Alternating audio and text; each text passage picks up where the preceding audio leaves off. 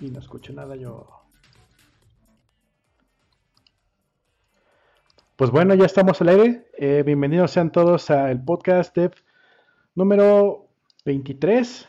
Ya estamos en el 23. Eh, una disculpa que no hemos transmitido en dos días, en, más bien en tres ocasiones hemos transmitido, pero pues hemos estado eh, un poquito ocupados y Oscar ha estado fuera. De hecho, Oscar no va a estar hoy. Hoy tenemos un invitado que es Salvador Aceves, alias Salacos. ¿Te quieres presentar?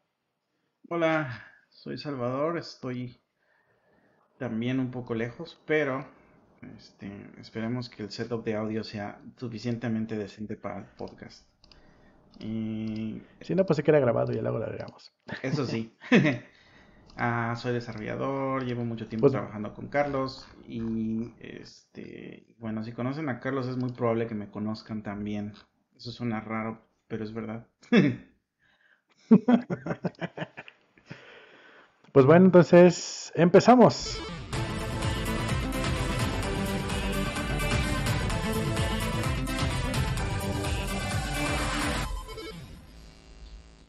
Creo que están un poco disparados los sonidos de mi lado. No sé si es de mi lado, tu lado. Pregunta quién es Carlos, no sé. Vale, pues ya estamos en vivo, estamos transmitiendo y... Em, pues, ¿Cómo has estado? Bien, con mucho calor. No dejaremos de estar cerca del desierto aquí. Cuéntame, este, cuéntanos un poco acerca de ti, dónde estás trabajando ahorita, qué haces, qué te dedicas. Ah, actualmente estoy trabajando en una empresa que hace cosas relacionadas con turismo. Curiosamente eso estábamos haciendo hace mucho tiempo. Y eh, estoy trabajando como full stack. Somos realmente ahorita oficialmente dos desarrolladores. Pero somos como parte de otra empresa hermana que son otros 15, 20 desarrolladores con los que compartimos oficina. Y el stack también. Ok. Pero, o sea, realmente no no todos estamos en el mismo proyecto, pero en el, proyecto donde yo estoy somos dos developers. El otro developer está Smori y ella vive en Austin. Yo estoy basado en Dallas ahorita.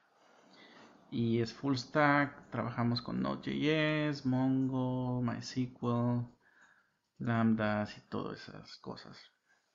Y frontend manejamos React con Redux, Sagas y todo eso. Sí, somos React fanboys. También conozco Vue, pero creo que React. si escuchan que se le trae un poquito el audio a, Salvador es porque está transmitiendo desde una Chromebook y no sabemos qué efectos tenga eso en el internet. Mm. Platícanos un poco cómo es desarrollar desde una Chromebook. Eh, pues si tienen experiencia desarrollando desde un Linux, no tienen ningún problema, salvo que hay algún par de cosas de seguridad que tiene la Chromebook que tienes que darle la vuelta.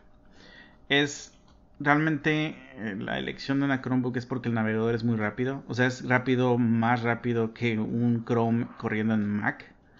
Yo diría que es como un Safari corriendo en Mac. Entonces el Chrome corre en la Chromebook como un Safari corre en la Mac. Es muy rápido y si estás desarrollando frontend eso es muy ventajoso, ¿no? Por otro lado, tiene un subsistema de Linux que está bajado en LVME entonces tienes una máquina virtual que tiene una cosa corriendo similar a Debian, que es como es Ubuntu. Bueno, es parecido a Ubuntu, pero está entre Ubuntu y Debian, no importa. Y ahí puedes jugar todo lo que tú quieras. Y puedes instalar también aplicaciones gráficas de Linux y te salen como iconos. Entonces tienes tu VS Code, cosa que yo no uso. Y parte de la decisión de la Chromebook fue porque estoy usando Beam para editar VI. Entonces no me no requiero tanto performance para mi editor y lo tengo bajo Tmox en una terminal. Ese es normalmente mi ambiente de desarrollo ahorita. Y funciona bien. Digo, no es así como que igual tengo otra máquina en el trabajo que es una i7. Esa es esa la tengo con uh, Manjaro, que es una variante de Arch y esa también trabajo con Beam. A esa le cargo cosas más fuertes, por ejemplo, tenemos a veces 8 o 9 máquinas de Docker al mismo tiempo para probar algunos servicios. Pero el otro 70% del tiempo no necesito las 7 máquinas de Docker. Entonces, cuando nada más necesito 4 o 5 máquinas, esta máquina me da lo suficiente. Que es una Chromebook con un i5. Ok. Pero sí fue un proceso de sufrimiento al principio para encontrar las cosas y demás. El soporte de Linux de Chromebooks es. Entonces, ¿sí lo recomiendas para, para frontend? Yo creo que sí. O sea, creo que es muy bueno, pero VS Code todavía no está al nivel que quizás esperen que esté. Entonces, yo diría que si van a hacer eso, les conviene más una, una Chromebook i7. Yo la que tengo es una i5 que apenas lo levanta. Pero yo soy muy feliz ahorita en mi BIM y no tengo problemas. Y corre igual de rápido que en la i7 con el BIM, pero pues, oye, es una terminal. O sea, ¿qué tan más lento podría ser, no? Solo tiene que dibujar caracteres. Claro, tengo el Inter, tengo autocomplete, tengo todo. Pero no es el mismo demanda. Ahora es un poquito un Inception, porque fíjate, estás corriendo VS Code que, es, que corre dentro de una máquina virtual de Linux, estamos de acuerdo, ¿no? VS Code, adentro de VS Code tienes un Electron y el Electron corre una máquina de Chrome. Entonces, si te das cuenta, es un Inception de un Inception. Tienes un Chrome corriendo dentro de un Electron, corriendo desde una máquina virtual que corre dentro de una Chromebook. Si VS Code corriera directamente en la instancia de, Chrome que corre la máquina, sería otra historia, volaría. Pero no es el caso. Entonces, mm, ya. sufrimos. Bueno, no sufro tanto, pero sí, sí la recomiendo. Pero consíguense una i7 si quieren sus bellezas de, de si no quieren sufrir. Si quieren entonces, en la, Chromebook i7 tienes entonces las máquinas de Docker. Mm. ¿Tienes ahí cuántas máquinas Docker en esa? Esta Chromebook es una i5. La que tengo en el trabajo no es una Chromebook, es un Linux Manjaro. En esa tengo 7, 10 máquinas de Docker y tiene 16 ah, GB de RAM. Esta Chromebook tiene nada más 8 GB de RAM y es una i5 y sí me corren 4 o 5 máquinas de Docker sin problema. Sí puedo correr las 7, 8, pero ya se empieza a sentar, ¿no? Y este y bueno, es muy es una belleza porque puedes trabajar en el browser muy rápido. Hay cosas que quizás hay un par de trade-offs que no estén tan padres. Obviamente no tienes tu pero son los mismos trade-offs que ya estoy acostumbrado a sufrir en el Linux, entonces no me importan. O sea, el Excel, por ejemplo, no. Ah, bueno, la ventaja es que aquí puedo instalar aplicaciones de Android, entonces tengo una versión de Excel que es mucho mejor que el que que si intentas usar el Excel en línea a través de una máquina de, Linux. La de Linux. Sí, claro, mucho mejor, porque ah, okay. sí estás bien soportado como tal, ¿no? Ah, obviamente hay muchos fanboys de Linux que no les va a gustar ese comentario, porque LibreOffice, pero este funciona bien. Digo, tiene la opción de el, hay cosas extrañas. El Spotify aplicación de Android funciona mejor que el Spotify aplicación de Chrome quién sabe por qué, pero simplemente funciona mejor. Ok. Entonces puedes instalar todas las aplicaciones de Chrome, nada más que muchas no están optimizadas y se ven en una ventana. Eh, las que están optimizadas se van a ver en la pantalla completa. Tengo setup de tres monitores, funciona bien, tienes virtual desktops, puedes tener múltiples desktops en múltiples monitores. Eh, eso no tiene problema. Esto sí, parece que sí jala bien y obviamente el precio es muy barato, ¿verdad? Esta no. si consigues una Chromebook de i7, ya estamos hablando de 1200 dólares más o menos. Esta Chromebook i5 es dentro de la gama premium, me costó 750. Pero mm, sí es más barata que una Mac, definitivamente. Eh, yo ya elegí salirme del mundo de las Mac para desarrollar y mucha gente me dice, pero ¿por qué te sales de las Macs? Es la opción obvia. Y yo no, güey, la opción obvia es Linux. La siguiente opción obvia es esta. Y la única y la, mi razón principal es porque trabajé mucho tiempo con Linux y el problema con Linux es que la aceleración gráfica de Chromium no es tan buena. Y, y obviamente en una Chromebook la aceleración gráfica de, de, Chrome es increíble, o sea, está optimizado el hardware para la aceleración de la tarjeta de video. Y entonces si vas a trabajar con Chrome para desarrollar, es muy cómodo que tu browser rendere rapidísimo, aunque la máquina no sea tan rápida. Entonces por ese lado sí le da la vuelta a la versión de Chromium. Lo más obvio sería que entonces el, editor de código fuera también algo parecido, así como si el VS Code jalara directamente en el, en el sistema. Ah, sí, pero el problema es que el VS Code está corriendo. Pero lo han sacado, ¿no? No, el VS Code está corriendo dentro de un Electron. No está corriendo en la instancia de Chrome de la máquina. Entonces está como en una cajita. Y la aceleración gráfica de Linux no es tan buena. Aquí ya la tengo habilitada, pero todavía no es. No es como que no es lo mismo performance directamente. Ya. Ya, ya, ya. No nos podemos librar de los perritos, ¿eh? Si no eres tú, ¿es el mío o es este el de Oscar? No, es el mío, pero ya, ya se fue. Es, quería matar gente, pero ya lo dejé sacar a la selva. Que lo maten las víboras. Oye, pues me da gusto que todavía desarrollas. Yo hace mucho que ya no desarrollo tanto como quisiera. Sí, pues antes de venirme para acá yo ya no estaba desarrollando tanto y también quise regresar a desarrollar, por eso me cambié. Ya. Em, bueno, tenemos unos temas eh, interesantes que vamos a platicar. Em, hay uno que... Vamos a empezar por el segundo. Esto lo comenté en el trabajo, de hecho puse en el chat del trabajo, así donde están todos los gerentes, y les puse ahí, oigan, este, ¿qué piensan de este link, no? Y dice, 17 Reasons Why, así como, la, como la serie, pero 17 en vez de 13. 17 em, razones para no ser un gerente.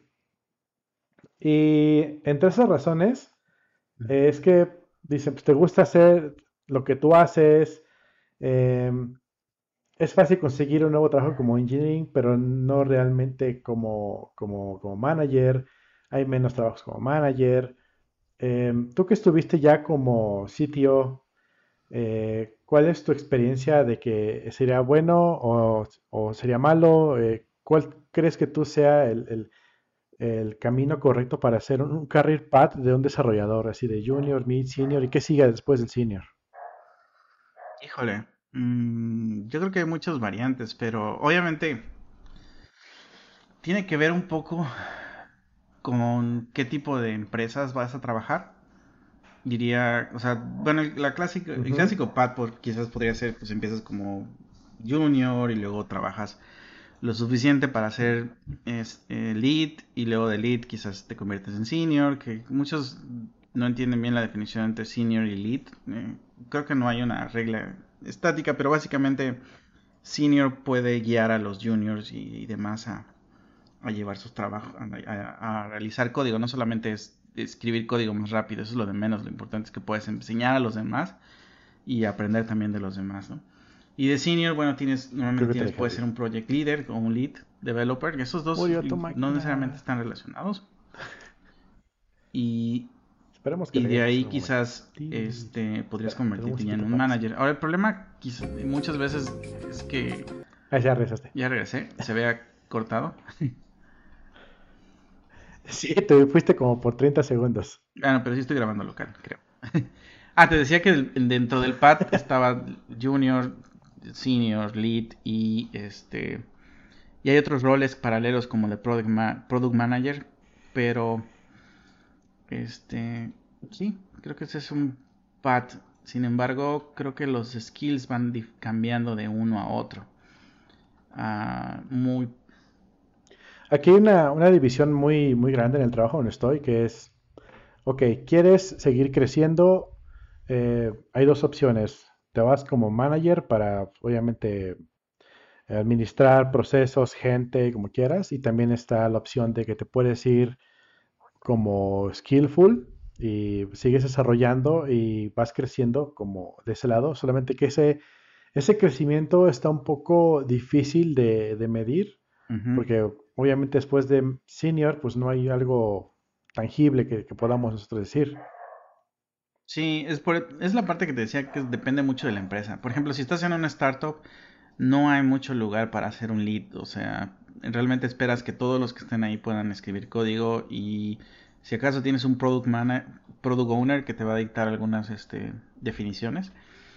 Pero cuando estás trabajando en una empresa más grande donde ya pues tienes tiempo y tienes manera de hacerlo de manera correcta, tienes que trabajas más en elaborar este, documentos de diseño y esos documentos de diseño este, ya dictan la pauta para poder este, escribir código. Entonces, independientemente de eso, quizás como lead te pases más tiempo haciendo, revisando PR, escribiendo esos documentos de requerimiento, trabajando un poco en las pruebas y no necesariamente trabajando en el, en el, en el código como tal, ¿no? Y es, y es, y es chistoso porque justamente dentro de esos artículos que estábamos viendo hay una parte de donde dice que me da mucha risa un tweet de este, senior engineers solamente borran código, los juniors son los que escriben código.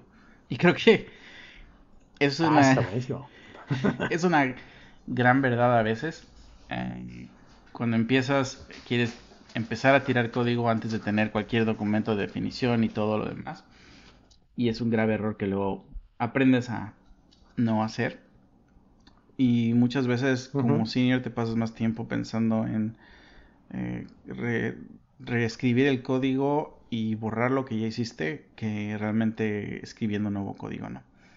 Entonces ahí es donde quizás sea el cambio. Ahora, si es una empresa lo suficientemente grande, te va a dejar seguir trabajando en desarrollo, no necesariamente manejando personas, sino manejando procesos, que es una parte importante. Pero sí, te puedes llegar a saturar de solamente estar yendo a reuniones y perder todo el día. Y creo que eso es, eso es un poquito de lo que me quería alejar en su momento. Por eso regresé un poco más a la parte yo hablé, por ejemplo, con mi jefe, ahorita eh, preguntándole más o menos cuál era muchas de esas razones, ¿no? Y una de las razones principales, de hecho en el, post este, es You Know What to Do. Em, básicamente, muchos de las personas como, como tú justamente, cuando ya llegan al área de que, ok, vamos a administrar, vamos a llevar en juntas, vamos a todo eso, y pues ya no están realmente eh, trabajando en lo que les gusta hacer. Y me dijo algo bien interesante. Eh, no sé cuál tengas tu, opinión acerca mismo. Y me dijo básicamente, eh, no te hace feliz lo que hace, lo que haces, te hace feliz el éxito en lo que haces. Eso es un cambio de paradigma bastante interesante porque, ok, un desarrollador puede decir, no, sabes qué, pues a mí me encanta crear cosas, me encanta tirar código, me encanta hacer pues, cosas de ingeniería, ¿no? Pero ahora me cambio a una posición donde estoy haciendo un montón de, de, mm, de juntas, de, planeación, y realmente no escribo código, realmente eso ya no me hace feliz y entonces ya no quiero estar aquí ya me siento incómodo. Em, sin embargo, esta persona pasó por ese mismo cambio a la fuerza porque pues él es el jefe, él es el mero mero de la empresa y pues ya no se puede dedicar a hacer lo que siempre hacía. Eh, entonces, su cambio de paradigma fue, ok, lo que te hace feliz es el éxito en las cosas que haces. Entonces, si tú realmente te sientes em, que lo que estás haciendo está siendo un suceso, está llegando a algún lugar interesante, pues es donde, donde realmente empiezas a agarrarle cariño a tu nueva posición. ¿Ahí tú crees que sea válido lo mismo o realmente es un mindset diferente a, a otro tipo de personas y sabes que no, esto no me sirve para mí? Creo que cada quien tiene diferentes este, perfiles, ¿no? No creo que todo el mundo pueda... No tiene, todo el mundo tiene el mismo mindset para poder desarrollar, digamos, los roles. Y sí, quizás este... Claro que tiene que, tiene que ver mucho que tener un éxito, no importa qué rol desempeñes. Pero mm, eso no quiere decir que te deje... Que tenga tengas que sentirte satisfecho no haciendo cosas de ingeniería, solamente yendo juntas, si realmente mm, lo que te gusta es decir ingeniería. Al final del día sí tiene algo de razón, pero no es para todos. O sea, digamos, hay muchas veces que entra uno a esta profesión pensando que lo único que importa es la parte técnica y ya después de algunos años te das cuenta que no solamente no es lo más importante, hay veces es lo menos importante. Es más importante entender lo que quieren, los people skills y los, los skills de comunicación el poder documentar, eh, establecer muy bien cuáles son los requerimientos, que inclusive muchas veces este, ya la última parte que es hacer la, el diseño e implementar el código. Y ahora no todo el mundo tiene ese perfil, mucha gente que es más introvertida en esta profesión y que no les encanta lidiar con personas, bueno, quizás su rol más, lo que más van a poder llegar son seniors o lead, pero no van a poder realmente llevar proyectos completos si no tienes la manera de o la habilidad de negociar eh, con product owner o con quien sea y poder poner esos requerimientos en papel. Mm, creo que hay algo de razón en eso. Al final del día, si necesitas, cuando estás haciendo la, la, tu documento de diseño, pues sí vas a tener que tener algo de conocimiento de ingeniería para saber qué es lo que vas a requerir en cuanto a base de datos, infraestructura, tu disponibilidad, todo esto. Pero eh, sí, depende de cómo, cómo encuentres tu lugar en ese universo, porque muchas juntas no necesariamente quiere decir que estés avanzando. Realmente quiere decir muchas veces que solamente sirve para arrear problemas y llevar los problemas de una junta a otra. Ok. Dice aquí uno de los puntos. You will get none of the credit and all of the blame. vas a tener todo, nada del crédito y toda la culpa cuando seas manager de algún área. Y pues sí, es algo cierto, o sea, tú eres el que tiene que estar apechugando, ¿no? Recibiendo la enjabonada de arriba para que abajo los chicos no, este, pues no reciban todo y sigan chambeando. he vivido eso, has vivido eso, hemos vivido eso. Em, pues tienes que aprender de esos errores. Aquí viene un punto interesante también. Eh, me decían, por ejemplo, uno de los managers de ahí de, la empresa, otro, otro manager me estaba diciendo, me mandó su comentario muy personal, decía, ¿sabes qué? Cuando yo tomé esta posición, el sitio me dijo, ¿sabes qué? Tú ya olvídate de desarrollar, tú ya olvídate de esto, tú te vas a dedicar ahora a ver juntas, lo otro ya no toques el código.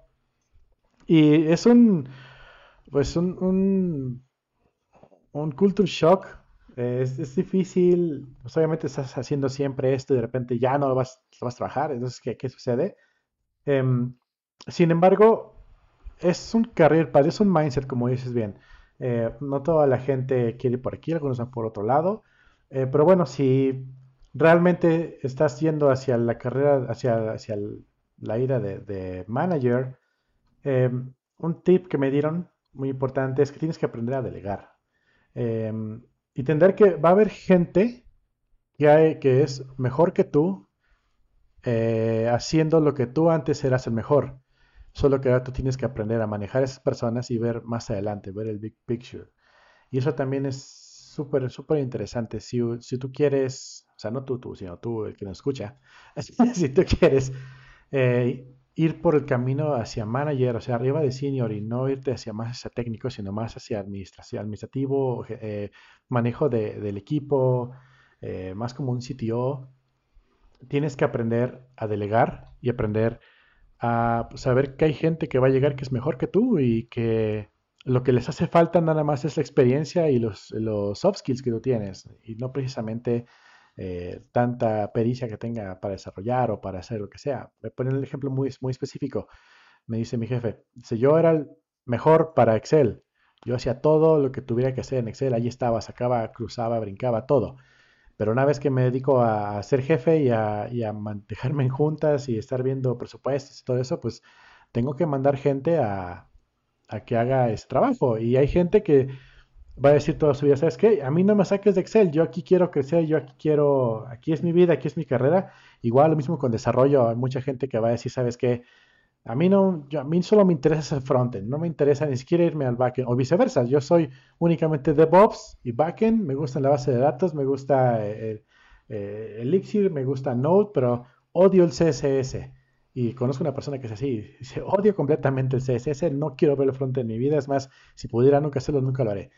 Entonces, obviamente hay, dos tipos, hay muchos tipos de personas, pero bueno, hay, dos tipos muy diferenciables que son los que sí les interesaría, o por lo menos experimentar, crecer hacia otro lado, y hay gente que de plano pues dicen, pues, él. Sí, creo que, digo, a mí una de las cosas que he aprendido en estos últimos dos, tres años es que la ingeniería de software es solamente, la parte técnica de escribir código es solamente una pequeña parte de lo que vendría siendo la ingeniería de software. Y mucha gente no lo, no lo entiende, no lo creo, porque estudiaron otra cosa, o porque a la hora que llegan a una empresa dicen, ah, pues yo no me vengo a escribir código. Bueno, eso sí es una parte, pero no es inclusive la parte más importante. Tienes que ah, crear proyectos, crear requerimientos, hacer pruebas, muchas cosas de diseño, mockups, arquitectura, antes de que empieces a escribir código. Y, y desafortunadamente, si si este si no tuviste una, una, organización que tiene esta metodología, lo que va a suceder es que muchas veces vas a llegar y nada más a aventar código y crees que la, manera de escalar en esto va a ser entre, entre más rápido lo escriba, más senior, más senior soy y entre este más pueda producir, este mejor voy a ser evaluado, ¿no? Y como dices, hay gente que solamente quiere hacer backend, hay gente que solamente quiere hacer frontend, es totalmente respetable, pero al final del día vas a necesitar eventualmente si quieres crecer desarrollar esos skills de administración de proyectos inclusive para ti mismo y ah, creo que ya se cortó el audio. Ahí está de nuevo perdón se ve cortado el audio.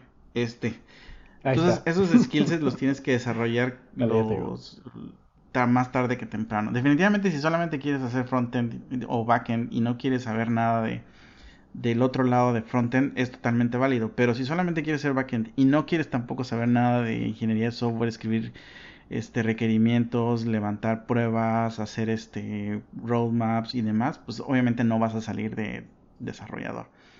Simplemente, ¿no?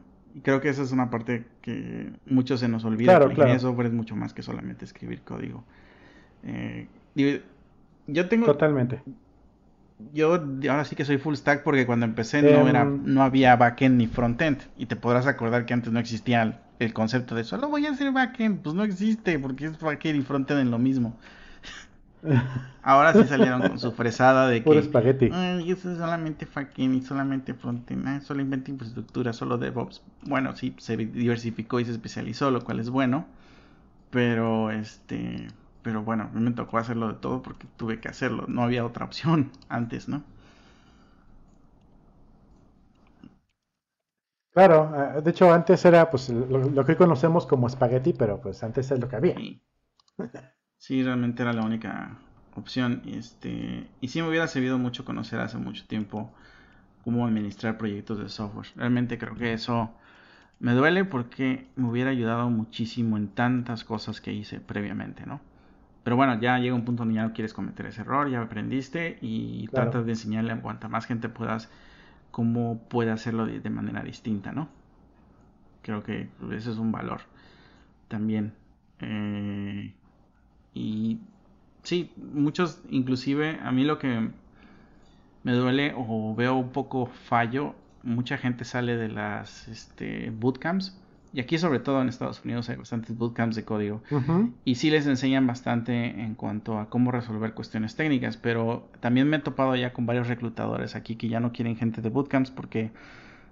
Por dos razones sencillas. La primera es que no están acostumbrados a trabajar en proyectos de producción. Esto quiere decir que no saben trabajar bien con más personas, no saben cómo tomar un PR o cómo este, responder bien a este, opiniones negativas, mm. y no están acostumbrados a trabajar en proyectos donde son más personales, ¿no? Cuando trabajas en un proyecto productivo, pues tienes que ver que el código llegue hasta AWS y que se suba a la instancia y tienes una base de datos de producción y que tienes que manejar migraciones y una serie de detalles que no tienes que hacer cuando estás llevando un, un, este, un bootcamp, ¿no? Otra es que no traen muchos skills de administración de proyectos. O sea, quizás sepan algo de Scrum o lo básico de Scrum, pero bueno, eso es solo una parte. Tienes que saber documentar, tienes que saber hacer pruebas y una serie de cuestiones que quizás no, sean parte de ese bootcamp. Ah, no digo que no puedas aprenderlo saliendo de un bootcamp, simplemente creo que es, algo, es, algo, que hace falta que aprendas, ¿no? sí. Está bueno eso porque eh, aquí en el trabajo de repente tenemos convenios con un pequeño bootcamp que hay en, Ciudad de México y luego nos llegan chavos que pues sí la arman chido, pero luego hay gente que estamos entrevistando y pues, nada más saben hacer, no pues ya nada más es levantar React y trabajar con React y decir, ok, pero pues, eh, ¿qué onda con las pruebas? ¿Qué onda con tu diseño? ¿Cómo, cómo piensas de atacar esto? Ah, no, es que eso lo hacía otra persona. Entonces, resulta que la persona, ¿qué hiciste en tu bootcamp? Ah, yo me dediqué a organizar el diseño y a, hacer cómo, a pensar cómo va a ser la aplicación. ¿Ok? ¿Y código? No, código no hago. Mm. Entonces, como que de 10 haces uno. Ah, sí, pero digo, inclusive sería válido si, si no haces código, pero si sabes administrar proyectos, si sabes perfectamente las metodologías de administración, o sabes Scrum, sabes levantar requerimientos, por lo menos eso, ¿no? Claro, yendo hacia un puesto que tuviera que ver con product owner o con product manager. Pero inclusive lo que sucede muchas veces con estas personas que, que, he visto es que no quieren, quieren llegar a una empresa y querer empezar a hacer todo de cero. Y, realmente es, muy chistoso verlos diciendo, oye, mejor vamos a hacerlo todo otra vez, ¿no? Porque pues este no es el framework que me encanta. O ya tienes una versión muy vieja y va a ser muy complicado migrarlo. Ah, sí, ahorita, déjame, quito este código de cuatro años. Y sí, ¿cuánto tiempo te? No, pues dos semanas. Sí, claro, ¿cómo no? O sea, totalmente fuera de la realidad, ¿no? Entonces, ya te vas haciendo un poco de piel un poco más gruesa. Quizás no me dejas mentir. Y entonces llegas a empresas y dices, ok, ¿qué es lo que tienen? ¿Qué es lo que pretenden hacer? Y desde antes de entrar ves cuál es la opción de... Pues no, no puedes llegar y borrar y hacer todo de nuevo cada vez que cambias de trabajo porque a ti no te gusta cómo está, ¿no? O sea, así no funciona el mundo la empresa responde a necesidades de negocio, no a necesidades de pulcritud de código. También, eh, ah, ¿te acuerdas una vez que nos tocó hacer eso? que llegó un cliente y había, todo a la mitad. Bueno, ahí era diferente, ¿no? Porque no solamente estaba raro, sino que estaba pues mal hecho y, no funcionaba. Ahí es algo muy importante, porque si tienes un código que, bueno, tal vez no sea el juego que te gusta, tal vez no sea la infraestructura y, el tema que te gusta, pero funciona y está saliendo. Eh, pero ¿qué pasa con llegas a una empresa donde su código, aparte de que está feo y aparte de eso, pues no sirve? pues ahí sí tienes como que un poco de luz verde para, ok, vamos a hacer todo, ¿no? Sí, pero dentro de ciertos scopes, ¿no? Eh, es lo que yo decía de chiste hace unos, hace unos, hace unos años. La próxima vez que consiga empleo, el primero que voy a preguntar es cuál es tu coverage. Si no, ni siquiera me voy a preocupar en ir a la entrevista, ¿no? Mándame tu coverage, quiero ver, y después me hablamos, porque si no... Pero también tienes que entender el negocio. O sea, hay veces tienes que reescribir todo, pero quizás lo tengas que hacer desde dentro de lo que ya está. Y, y, Inclusive no me dejas mentir que hubo un par de desarrollos donde hicimos el código de adentro hacia afuera, no sé si te acuerdas. Duplicamos el desarrollo que ya estaba y dentro de ese metimos otro desarrollo que los nuevos features estaban en la nueva plataforma. sí. Y mucha gente dice, no, ¿para qué me tomo la molestia? Pues no todo el mundo tiene todo el tiempo ni todos los recursos para esperarte a que quede perfecto, porque para cuando termines quizás ya el React que usaste y los frameworks que usaste pues ya no están de moda, ¿no? Entonces eso es un problema de siempre. Tienes que estar. Eh, parece que tener. Parece que tener como que bastante ojo, ¿no? Y es como que el siguiente punto que teníamos aquí en el, en el en las ligas, un, de interés, que es eh, siete hábitos eh, de un highly effective programmer. es como poquito de humor, como poquito, ¿no? Pero pues sí tiene cosas interesantes, ¿no? Y ahorita justamente estabas diciendo algo que Está aquí dos. Eh, a sense of bad projects. Eso es como que algo que un desarrollador experimentado empieza a, obtener. Así de, ok, como dices tú, enséñame tu coverage. Em, y luego ves ahí, ah, ok, ¿qué tienes aquí? Eh, espera, esto no está muy bien. Entonces es algo que empiezas a tentar y yo creo que si estás cambiando de trabajo, si estás o entrando a algún proyecto nuevo, no sé, igual y trabajas en una consultoría te llega un código que hay que heredar, un legacy code, y dices, chin, y esto pues, obviamente no lo, no, no lo ves cuando eres un junior o cuando eres algo menos que un senior, ¿no? Sí, pero tienes que trabajar con Legacy. Eh, otra de las cosas que... trabajar con Legacy. Si no sabes trabajar con Legacy, no vas a... No vas a salir de estar haciendo startups cada que seis meses. Seamos honestos. O sea, todo el código se convierte en legacy. Y creo que eso es una gran cosa que tienes que aprender a, disfrutar. A mí me encanta este, refactorizar código. Al final del día muchas veces termino refactorizando el código quizás hace un mes o dos, inclusive antes, ¿no? Y no está mal, pero muchas, gente, muchas personas dejan de refactorizar código y lo ven como, ay, es una tarea que hay que hacer, mejor lo voy a dejar ahí. Es importante que si ya cambiaste algo de manera de hacer, inviertas el tiempo en refactorizarlo y lo consideres como deuda técnica. No hay nada peor que nunca querer cambiar el código que ya está funcionando porque funciona. Recuerda que esa es otra segunda lección que aprendí bastante. No estás escribiendo código para que la máquina lo entienda mejor, sino es para que los demás programadores y lo, el proyecto o lo quien sea lo pueda leer. Estás escribiendo código para las demás personas, no para ti ni para la computadora, ¿no? Y esa es una realidad. O sea, yo prefiero ver un for y un if en sus formas más básicas que un conglomerado de funcional, de funciones recursivas que hacen un if. Un no lo quise llamar así, pero el punto es que un con el tiempo aprendes a apreciar el código sencillo y te quitas esa, esa arrogancia de estar criticando código simplemente porque es sencillo. Creo que el código sencillo es el mejor cuando se trata de mantenerlo. Digo, no quiere decir que no debas de refactorizarlo si crees que hay una mejor manera. Yo recuerdo que antes te gustaba hacer tus one-liners. No, ya estoy muy lejos de eso. ¿Qué ha pasado con eso? Ya estoy muy lejos de, eso. Jamás, never again. Hasta que llegas a otras empresas y te das cuenta que alguien lo puede hacer más complicado. Otra... Luego de invertir media hora en, en, decir, ¿cómo hace esta función esto, aunque funcione? Te, te das cuenta que no hay valor en eso es una estupidez. Realmente, no hay ningún valor en hacer el código complicado. Si tienes un código sencillo que está probado y razonablemente documentado, vale mil veces más que el código complicado. Aunque sea lento, no importa. Prefiero que sea un poco más lento a que sea difícil de leer. Bueno, hoy en día, mm, por ejemplo, si trabajas con JavaScript y puedes hacer un código bastante legible y luego le pagas un Babel y pues ya se Claro, deja que los, que los uglifiers hagan su este, trabajo, no tú lo hagas por ellos. más optimizado. Exacto. De Para la eso misma es forma en. Elixir, tú escoges tu- trabajas tu código en Elixir y pues pasa por el, por el, por la máquina y lo convierte en un BIM y ya, el BIM es puro binario, olvídate de quién sabe qué hay allí, pues ya está súper optimizado. Claro. Eh, otra de las cosas, bueno, que decías justamente es esto de learn how to read other people's code. Es como que algo bastante interesante, ba- bastante básico para un desarrollador high-end, vamos a llamarlo 10X. Ujú. Em, pues justamente lo que estaba diciendo, ¿no? Este, eh, tienes que aprender a leer otros people's code y de la misma forma tienes que aprender a escribir código para que otras personas lo puedan Muchas veces leer. tienes que aprender a escribir el código como está escrito. O sea, tú no puedes llegar a cambiar las reglas. Muchas veces llegas y está escrito de cierta manera el código y no porque usted no estés de acuerdo quiere decir que esté mal. Es algo de lo que aprendes muchas veces después con el tiempo.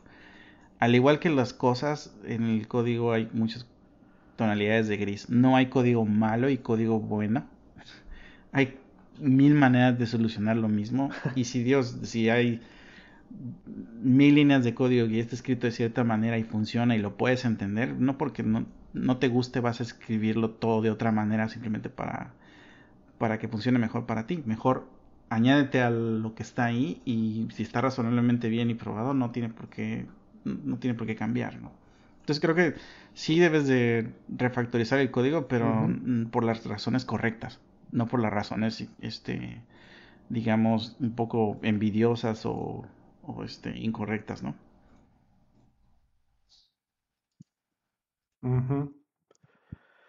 También, por ejemplo, otro tema es aprender a, Está bueno. Aprender a decir no y priorizar. Híjole, eso es algo bastante interesante. Yo, por ejemplo, ahorita que estoy eh, a cargo de un equipo, bueno, me identifico un poquito con los chavos que tengo a, a mi cargo y de repente me dicen, hay que hacer esto, pues órale, hay que hacer lo otro, pues va.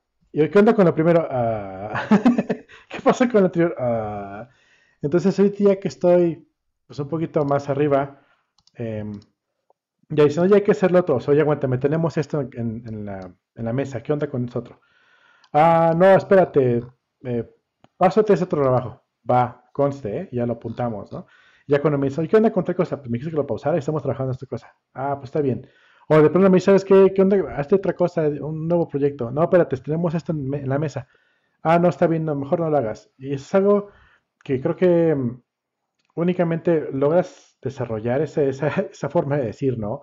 Pero es únicamente cuando, cuando ya tienes un rato trabajando en la empresa, no realmente es que seas un desarrollador senior ya sepa decirlo en cualquier lado, sino que únicamente cuando tienes un rato trabajando en la empresa, ves el big picture y sabes que, ok, esto no va a ayudar tanto como tal otra cosa, o realmente lo que estamos pidiendo realmente no va a causar un efecto, a menos de que me diga lo contrario alguien. Entonces ya es donde empiezas a decir, no, espérame, esto no lo vamos a hacer ahorita, vamos a hacerlo después. ¿Eso te, ha te has to- topado haciendo eso en tu trabajo? Sí, de hecho, digo, es una constante negociación, porque no es fácil que te digan, bueno, tienes que hacer este proyecto, te- tú dices, me va a tomar este, un mes y medio, y eh, lo que sucede a los a las dos, tres horas de la reunión, que ya si decidieron empezar el proyecto, ya estás trabajando en el archivo de diseño, todavía no empiezas, empiezas, oye, ¿será que puedes hacer dos o tres box mientras estás haciendo el proyecto? Pues sí, pero también va a mermar, porque nada más son X número de recursos, ¿no? Y muchas veces la gente no lo, digo, lo- los product owners no lo ven. Lo que yo intento hacer ahora es que todo lo pongo en, en, este. Creo que estamos usando Jira para una parte del proyecto y estamos usando Pivotal. Y Pivotal me gusta porque puedo aventar tareas y empuja todas las demás tareas hacia abajo. Entonces, si me dicen, ah, puedes hacer esto, claro, nada más recuerda que todo lo que te iba a entregar dentro de un mes y medio se va a tardar en otro mes. y no va a ser mi culpa. O sea, hay un trade-off Sí, ahí automático que dices, pues claro, pues, lo que tú quieras. Pero creo que la parte de priorización no es, este, digo, solo por entregar lo- los compromisos porque dijiste que iba a ser tal fecha, es un compromiso contractual que tienes que tener con otra persona de, bueno, esto es en las condiciones ideales, donde quiere decir que no voy a hacer nada más me vas a dar, me vas a dar el chance de no mantener producción, ni voy a estar checando incendios, ni voy a dedicarme a, a hacer hotfixes si no estoy trabajando en este proyecto 100% de mi tiempo, ¿no? Y, y, no lo entienden. Creen que es como el mecánico, ¿no? Que puedes decir, ah, bueno, en lo que hago este coche puedo hacer otros tres coches y al final del día no se va a afectar solamente un 20-30% más del tiempo, ¿no? ¿Y qué sucede? Pues que no haces el primer coche. Bueno, incluso con un mecánico también, si pues metes 10 coches, no todos. Sí, ni los va a hacer bien o no los. O sea, tienes que elegir entre velocidad, tiempo y exactitud. Digo, digo, la velocidad es el tiempo, pero al final del día no puedes tenerlo todo en la vida.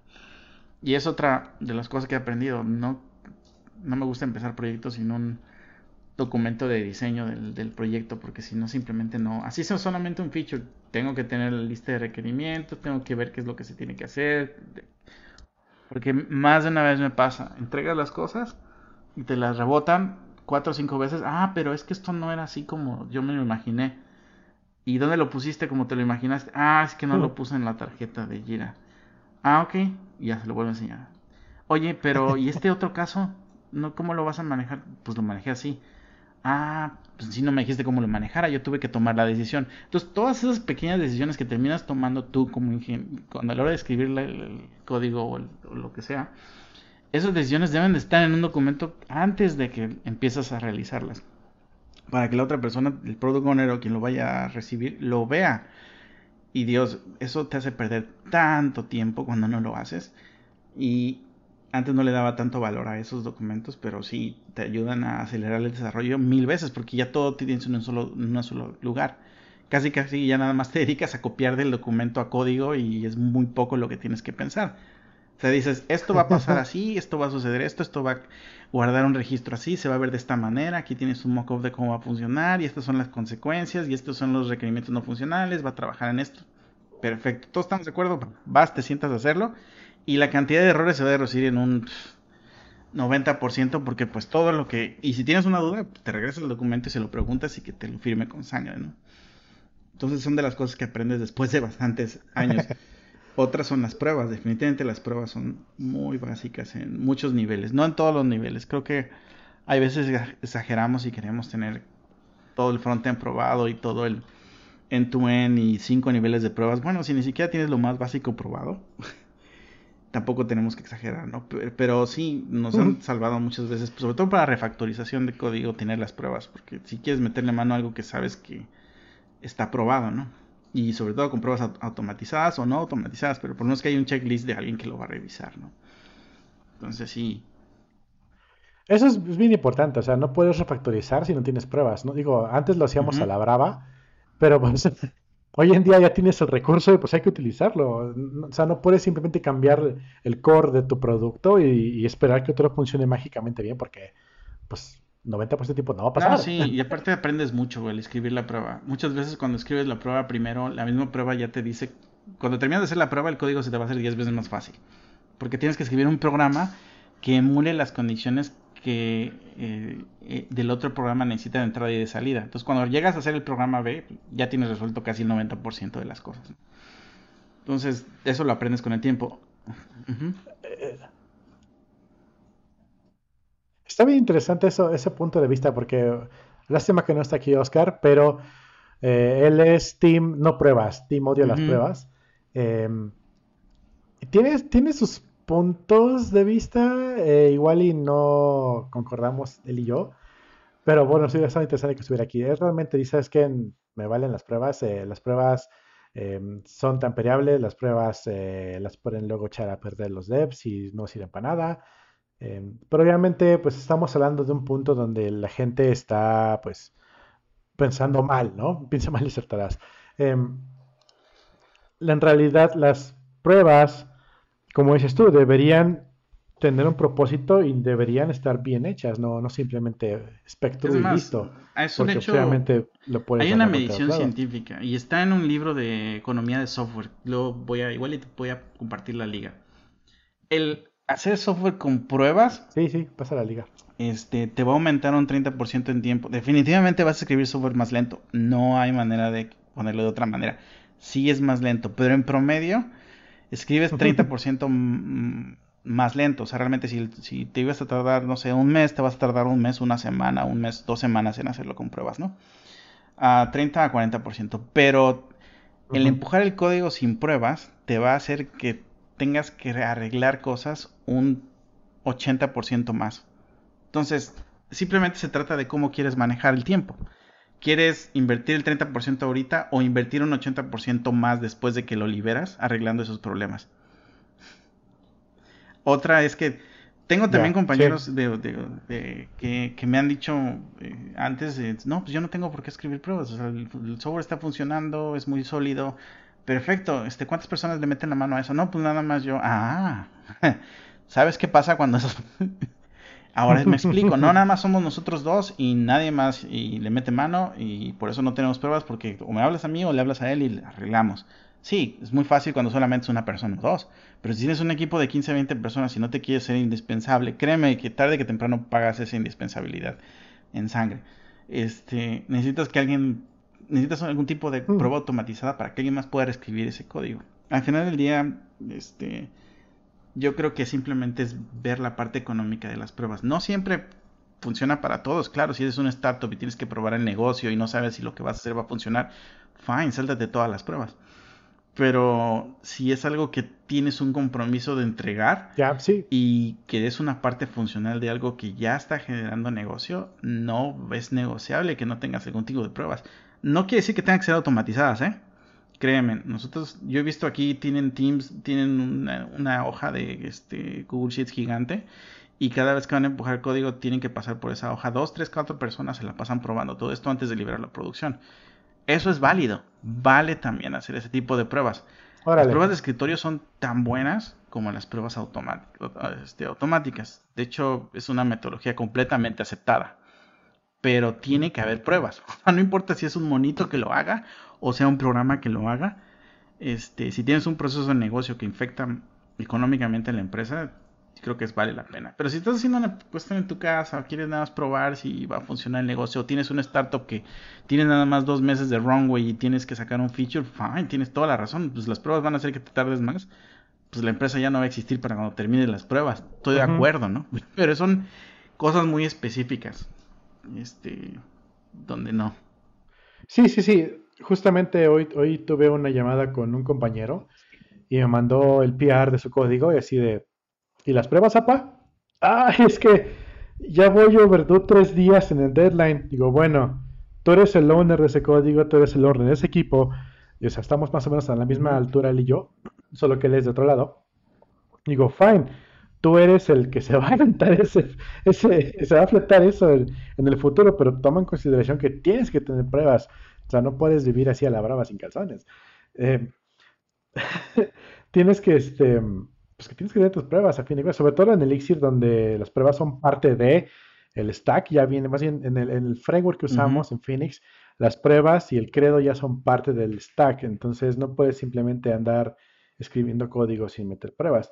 Y pues sí, obviamente hay, hay, lugar, hay veces cuando tienes prioridades, así de, ok, pues ya voy overdue, eh, ya esto se fue, salió de las manos, hay que liberar ya hoy, pues vas, órale, pero considera que tienes que, lo tienes que poner en tu, en tu, en tu deuda técnica para que pues, lo tienes que este, sacar lo antes posible. Tienes que decir contigo, ¿saben qué equipo? Esta semana vamos a hacer pruebas. Ahora, digo, no me malentiendes, de todas maneras con todo y pruebas truena, digo, me, me pasó muy recientemente, mm, hace unas horas. O sea, tienes todas las pruebas, Pasan las pruebas, este, dices, ok, voy a mandar a producción. nos gusta hacerlo en la mañana porque al final del día estás fresco y cualquier problema que tengas que hacer un rollback, este, no son las 5 de la tarde, güey. Anyways, eh, liberas el código y hay muchas otras cosas que son variables. Por ejemplo, tienes variables de entorno, tienes este, servidores, tienes estáticos, a veces haces el build del, del, del, frontend en un CI y en el CI no definiste alguna variable que sí la tenías localmente cuando hiciste las pruebas y todo eso va a tronar. Pero al final del día, por lo menos sabes que el código que está abajo sí funciona. Tu problema es el environment, pero ya te, ya te enfocas en solucionar los problemas del environment, ¿no? Dices, chin, no le puse esta maldita variable a producción y sí la tenía en staging donde correr la prueba. Puta, te va a tomar, ok, 10 minutos, güey. Pero si ni siquiera el código de abajo funcionaba o no había un caso que no habías probado, pues sí, por lo menos mm, tienes que tener esa certeza. Y te digo, no es para todos los proyectos. Yo no digo que sea la solución de todas las pruebas. Obviamente si no hay tiempo no la, y la empresa depende de que saques ese feature, no vas a dedicarte a hacer pruebas y aumentar el tiempo, pero el otro 70% de los casos es una buena disciplina. creo. Eso y el documento de diseño es lo que me ha cambiado la vida estos últimos tres años, yo creo. De cuatro años de cómo trabajo, muy diferente. Este, pero no están acostumbrados todos a hacer eso. Sí, e, eso justamente es una palabra muy importante que dijiste, disciplina. Es, es algo que tienes que hacerte el hábito de, hacer, pero pues realmente de, un inicio sí es difícil. Recuerdo cuando nosotros empezamos a ver Cucumber, que tiene eso como cinco o 6 años que estábamos viendo eso, eh, y era otro rollo completamente, ¿no? El primero haces pruebas, va a fallar todo, lo vas arreglando y realmente no quisimos nada con eso. Pero ahora las pruebas son otro rollo. Puedes tener desde las pruebas unitarias que tienes que desarrollar ya sea antes o después del desarrollo. Em, me ha trabajado más que nada trabajar en proyectos donde las pruebas se hacen después del desarrollo, pero pues también están los donde tienes que hacerlas antes, que es más o menos lo que decías hace poquito. ¿no? Primero tienes el documento y esas pruebas y nada más te dedicas a hacer un programa que pase las pruebas. Pero eso no, no es algo que hubiera pues es algo que hay que hacerse el hábito. No, no es algo que de un día al otro ya, pum, ya funciona todo. Y de hecho es un problema de las empresas grandes. Yo hace poco tuve una conversación porque este, hay otra empresa que está queriendo, digamos, eh, meter las pruebas como parte de su stack, ¿no? Y lo primero que les, que les, que les dije, bueno, es que tengan entendido que no importa si ustedes pueden tener algún ingeniero que se dedique a hacer pruebas, pero eso no es lo que deben hacer lo más difícil va a ser que ustedes tienen que cambiar todo su manera de trabajar. No es que, ay, vamos a hacer pruebas todos, vamos a sentarnos y vamos a cerrar. No hay más features durante los próximos dos meses. Nos vamos a dedicar a probar todo lo que ya está. Ajá, ok. Y después tu proceso de desarrollo va a ser el mismo. Si no cambias tu manera de desarrollar, este, no es sostenible. Tienes que entender que las pruebas son parte de cuando escribes el código. Y mucha gente no lo entiende, es como una carga que va después o que va antes, pero no es parte de su proceso de desarrollo. No sé si me explico. Es, es interesante, pero una vez que lo que aprendes a trabajar así... Sí, sí, lo ponen, lo delegan no, no, a otro lado. de las pruebas, entonces yo no tengo por qué escribirlas. Oye, ah, está bien, voy a hacer las pruebas, pero pues lo hago después de que hago todo el software y lo libero a producción. No, no, no, espérate. Las pruebas es durante tu proceso de escribir el código. Cuando haces tu documento de diseño tienes que considerarlo para hacer las pruebas y si quieres hacer primero las pruebas y luego el código está bien, si quieres hacer el código y las pruebas está bien, pero no debe llegar un PR sin pruebas, ¿no? Y este, y sí. Y reentrénate a desarrolladores que llevan 20 años escribiendo código sin pruebas. Es muy difícil. Es muy difícil. Está cabrón. Sí, no. Salir de la zona de confort es difícil cuando. Pues sin querer. Sí, no. Sin querer estamos llegando justamente al último tema que tenemos aquí, eh, que hemos pensar, planeado para hoy, que es el de, mm, no muy interesante, se llama Signos Top Signs de un Over Experienced Programmer. Eso está bien, bien interesante, eh, porque justamente, bueno, cuando me lo pasaste en la mañana, sí te me lo pasaste, ¿no? Em, parecía como sacar algo chusco, ¿no? Así de, ok, les gusta desperdiciar el tiempo haciendo refactorizando, que básicamente es senior engineers eh, eliminan código, junior engineers escriben código. Em, quieren enfocarse en la big picture y no en el código. Em, siempre, siempre quieren un design doc. Eh, les gusta, les disgusta la complejidad y el over engineering. Eh, y el último que es, están siempre viendo hacia el futuro, y creo que es el último, así, siempre viendo hacia el futuro de, cómo vas a invertir el tiempo. Y justamente todos esos puntos, de alguna u otra forma, los tocamos hoy desde otras perspectivas, desde las formas, desde, desde el premio inicial de 17, razones para no ser un manager, ahí estamos viendo los primeros, ¿no? De que, ok, eh, cuando eres un manager, pues ya no te vas a dedicar a tanto a eso, pero vas a estar viendo más specs y planeación, pues también es parte de un Over Experience Programmer. Y mm, al un inicio tú te das cuenta, tú piensas que un Over Experience Programmer tal vez sea un, algo peyorativo, así de que, ok, estás demasiado experimentado y pues ya por eso ya no eres bueno, eres un, eres un de la sociedad de los desarrolladores. pero no, en realidad son cosas que, wow, empiezas a leer y, y empieza a tener sentido y cuando empiezas a bajar hacia tu propia forma de trabajo, em, pues es algo que te das cuenta que pues sí. Entonces, por ejemplo, el primer punto que ya lo hiciste hace rato, ¿no? Los desarrolladores seniors les gusta borrar código y los juniors les gusta escribirlo. Em, le, también le compartí eso a unos amigos en Colima, así de, oigan, vean, sí, totalmente nosotros, me dicen. Entonces, pues... no, y luego, luego, luego esa sensación que cuando terminas de refactorizar un código de 100 líneas en, en menos líneas pero bien hechas, o, o, lo divides en diferentes archivos para que no esté todo hecho un, un masacote, entonces como que dices, ay, qué bonito quedó, ah, está más legible, ah, funciona mejor. Sí, al final del día le, das más valor. Y creo que... Em, ahorita estabas diciendo uno, y sí, le das más valor al código.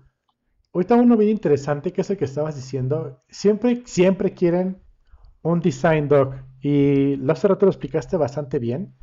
Em, básicamente, tráeme bien el design doc y desde aquí, si algo falla, lo vamos a, redireccionar, lo vamos a cambiar, para que cuando ya llegue la hora de empezar a escribir pruebas o código, pues ya tienes la idea y si algo falla, pues preguntas. Y eso es algo que eh, incluso un senior no se da cuenta de eso hasta que ya es bastante tarde o para o cuando alguien se lo, se sí, no, te borra muchísimo, muchísimo em, tiempo y realmente son este son cosas muy básicas y y es muy triste ver que ni las empresas más grandes lo, muchas veces lo quieren hacer, porque al final del día sí es más tiempo, pero es, pero es más tiempo escribir algo que está mal. Es lo que no puedo creer que no haya uno, no aprende uno luego de 10 años.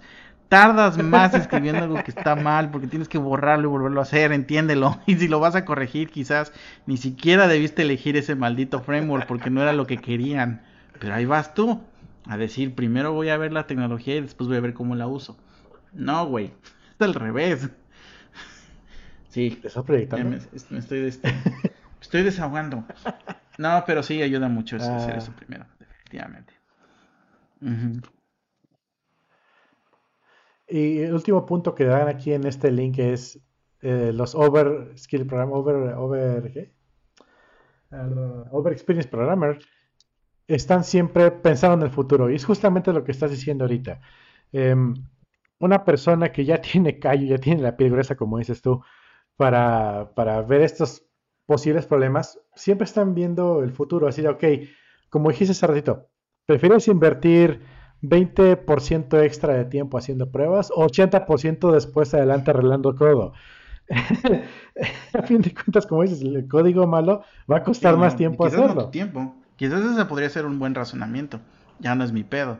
Yo ya entregué el proyecto va a ser del pobre chango quien lo vaya a mantener. Al final del día se trata de ownership. Si tú te tienes que comer tu comida de perro, pues sí la quieres tener mejor desde un principio. Pero si es un problema de alguien más, por ejemplo, de los DevOps o de la gente que va a dedicarse a hacer bugs, fine, no hagas pruebas. Contrata más gente que arregle bugs. Pero, pero, ¿quién quiere eso? El problema es que casi siempre es el problema de yo del futuro. No, pero está bien, mira, digo, como te dije, hay muchos casos donde sí es real, o sea, la empresa necesita eso o estás probando un concepto, pues fine, no hagas pruebas, dude, no necesitas hacer pruebas. Pero si la empresa está bien y tiene impactos reales en dinero, no hagas tonterías. Creo que sí hace falta, por lo menos tenemos un... Aquí, por ejemplo, en el trabajo tenemos una, un credo, un karma, un, como quieras llamarlo. Eh, se le llama rápido y cochino, es nuestro muro. Em, nuestro modo rápido y cochino significa haz lo que funcione, no lo quiero perfecto. Pero obviamente hay puntos, tampoco vas a aventar todo el código hacia lo bestia y, este, esperar que, todo se haga perfecto. Pero tampoco te puedes poner a, querer hacer todo eh, que salga perfecto a la primera porque nunca vas a terminar. Tienes que empezar, como, como decíamos hace ratito, empezar a decir no y empezar a delegar empezar a delegar en tiempo hacia el futuro, ha sido, ok, estas tres cosas son lo que necesito el MVP, esto es lo que te voy a desarrollar ahorita, y luego vamos a hacer una siguiente iteración para hacer mejoras. Pero resulta, y eso es justamente el módulo de rápido y cochino, ¿sabes qué? Lo hacemos rápido, lo hacemos feo, pero funciona. Aún así tiene pruebas, aún así sigue los estándares de desarrollo que, manejamos, pero em, no nos vamos a, morir en los detalles para, sacar algo eh, en el 2024 cuando debería salir esta semana. el tiempo también es una cuestión que tiene que ser parte de la consideración para hacer el, diseño, ¿no? Y, y sí, definitivamente Creo que es una es un poco cambio de mentalidad. Hay mucha gente que, que está, sobre todo los desarrolladores ya más seniors o que llevan más tiempo esto, que no, que no han trabajado en equipos muy grandes, son los que les cuesta más trabajo ver el valor en, en la reingeniería, en tener pruebas, en tener documentación. Y es obvio, cuando ya tienes experiencia en ver problemas grandes, empiezas a valorar esos, esos pequeños detalles, ¿no? Sobre todo la isolación, por ejemplo, de niveles en arquitectura. Sí. Cuando digas, oye, ¿qué pasaría si el día de mañana ya no nos sirve esta base de datos y necesitamos cambiar la base de datos por esta otra cosa? O necesitamos mover el queue de un Redis a un SQS o a un SNS de AWS. Puta, está súper integrado con todo el maldito código. Tendríamos que cambiar y escribir prácticamente todo. Puta, quizás debiste haber diseñado en capas y para que ese módulo esté contenido, ¿no? Y no me dejarás mentir, lo, hemos visto y lo puedes sortear. Hay veces, es otra de las cosas de compromiso de diseño que haces cuando estás haciendo aplicaciones grandes. Tienes que muchas veces pensar en que no todas las decisiones son para siempre. O sea, ni, ni el mismo martillo te va a funcionar para todos los clavos. Es, es lo que te decía. Ahorita nosotros estamos usando este React. Pero yo no tengo nada en contra de, de Vue o de, o de Angular Simplemente para lo que estamos haciendo tiene más sentido porque los ingenieros que tenemos tienen experiencia en ese aspecto. Y si tuviéramos ingenieros que tuvieran más experiencia en Vue o en Angular, quizás tendría más sentido utilizar esas otras opciones, ¿no? Entonces también tienes que pensar en tus necesidades del entorno. O sea, no puedes tú llegar a decir, vamos a usar React, puta. Tu stack de ingenieros todos usan Angular y llevan tres versiones de Angular y llevan toda la experiencia del planeta. Bueno, pues estoy dispuesto a pagar el costo para que aprendan quizás no es una buena decisión, me explico. Quizás deberías tú aprender Angular y dejar de estar chingando.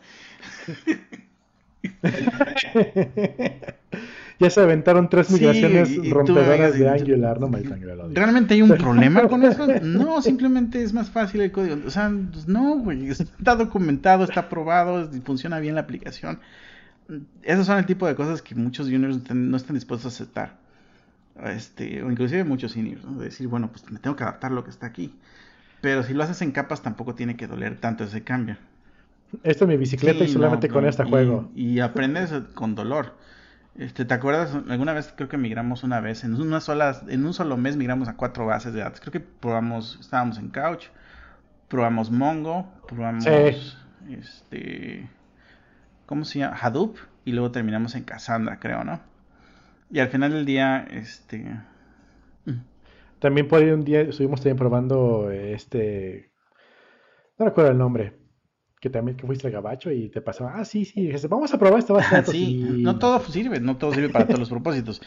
Pero al final del día tienes que, que escribir las cosas en, en capas, porque si no, no la vas a armar. Y sí, ahorita veo todas esas decisiones que tomé y cómo las haría diferentes sabiendo lo que ahorita sé, pero de nuevo, no había la misma tecnología que hay ahorita. Ahorita hay un chorro de frameworks, hay un chorro de servicios que te solucionan las cosas, ¿no? Pero pues, tampoco eso lo vas a saber. No, y seguramente el día de mañana va a salir algo completamente break changing que cambia toda la metodología. Nos vamos a brincar todos a eso y vamos a decir, ¿te acuerdas en el 2019 cuando hacíamos todo de esta forma? No manches. hay algo que sí va a ser constante, ¿eh? Las pruebas. Creo que esas sí van a seguir existiendo.